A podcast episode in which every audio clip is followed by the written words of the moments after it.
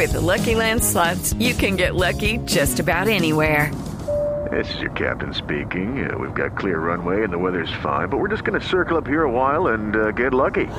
No, no, nothing like that. It's just these cash prizes add up quick. So I suggest you sit back, keep your tray table upright, and start getting lucky.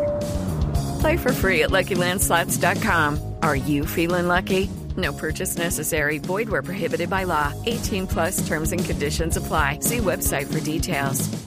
Y durante esta jornada también quedaron listas las mesas directivas tanto de la Cámara como del Senado para lo que será esta última legislatura del actual Congreso. Inicialmente les contamos lo que sucedió en el Senado donde fue elegido el congresista liberal Juan Fernando Cristo como presidente de la corporación. Los detalles de esta información los tiene hasta ahora Alexi Garay. El cucutaño liberal Juan Fernando Cristo es el reemplazo de Roy Barreras en la presidencia del Senado de la República. La plenaria de la corporación lo respaldó con 80 votos. Durante su posesión, Cristo le exigió muestras de voluntad política a las FARC para que antes de terminar octubre se pueda firmar un acuerdo de paz.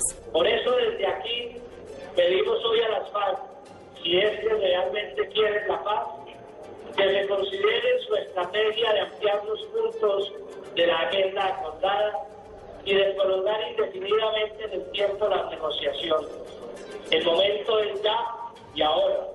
De igual forma, el senador pidió al ELN decidirse a iniciar un proceso de diálogos con el gobierno para lograr el fin del conflicto y aseguró que de ser así, él sería el más fuerte aliado y defensor de ese proceso. Lexi Garay Álvarez, Blue Radio.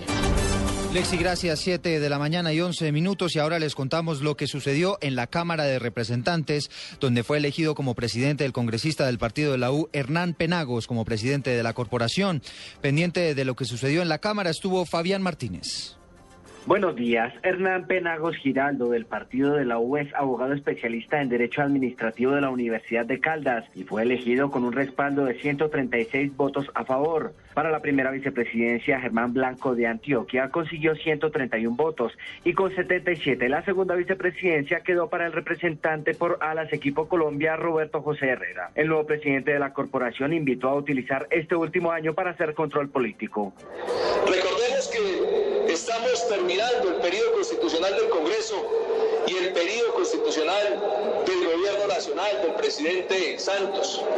Y eso obviamente implica que hay un deber de responsabilidad de que los ministros, directores de entidades descentralizadas, vengan a esta corporación a contarle a la Cámara y a todos los colombianos cómo han avanzado estos tres años de gobierno. La instalación de las sesiones ordinarias se vio cuestionada por el Polo Democrático que en protesta a las acusaciones que hizo el ministro del Interior contra el senador Jorge Robledo respecto a los paros que se adelantan en el país, no entraron al discurso del mandatario y denunciaron que les están cobrando las denuncias contra el embajador de Colombia en Estados Unidos. Le está cobrando lo de Urrutia, entre otras cosas porque ya Wilson Arias tiene la prueba de unos contratos que superan los 140 o 150 millones de pesos, los tiene en su poder. Y antes de que esto se revelara, resuelven armar ese escándalo.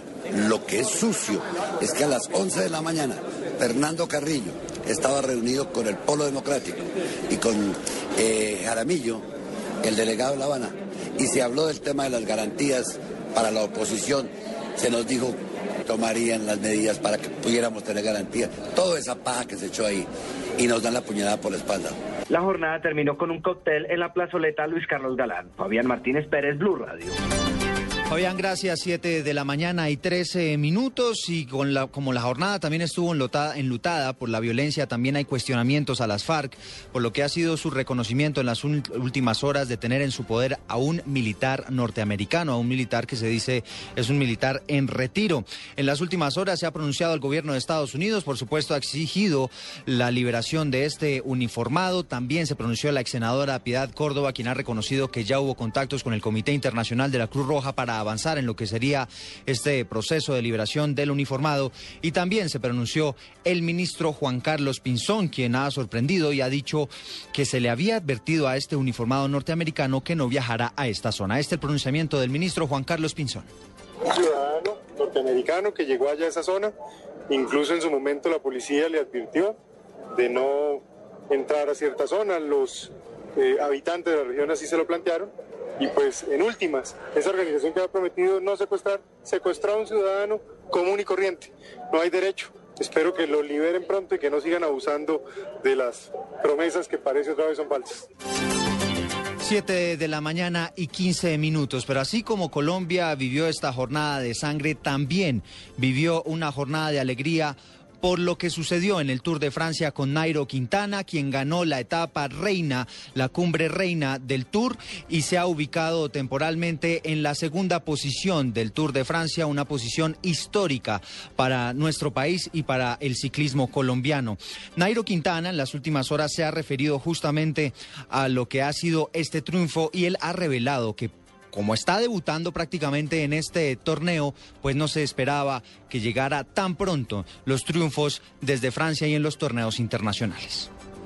En mi vida soñaba con esto, pero no creí que fuera tan rápido. El tiempo en mi vida va volando y hoy lloro de felicidad. Yo no estaba tan seguro como, como mi director y como todo mi equipo. Me ayudan muchísimo sobre todo psicológicamente, para poder afrontar a mis 23 años que tengo, no me lo imaginaba nunca.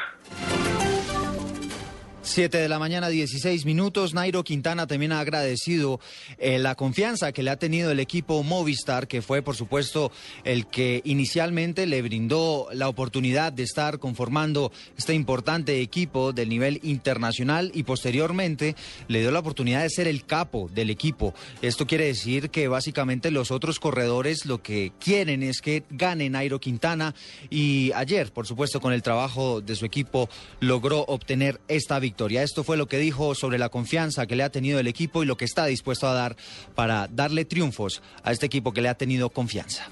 Cuando el director me ha dicho, eh, coges el mando del equipo, yo le he dicho a él que, por supuesto, eh, estaba dispuesto para hacerlo sin ningún problema, pero si algún día mis piernas fallaban porque el tour era muy rápido y etapas muy largas, pues que me disculparan y él me ha dicho que no, que junto con Eusebio me decían que hiciera lo que pudiera, que fuera tranquilo hasta donde las piernas dieran y bueno, hoy hemos visto que he recuperado muy bien y he podido responder como jefe de equipo.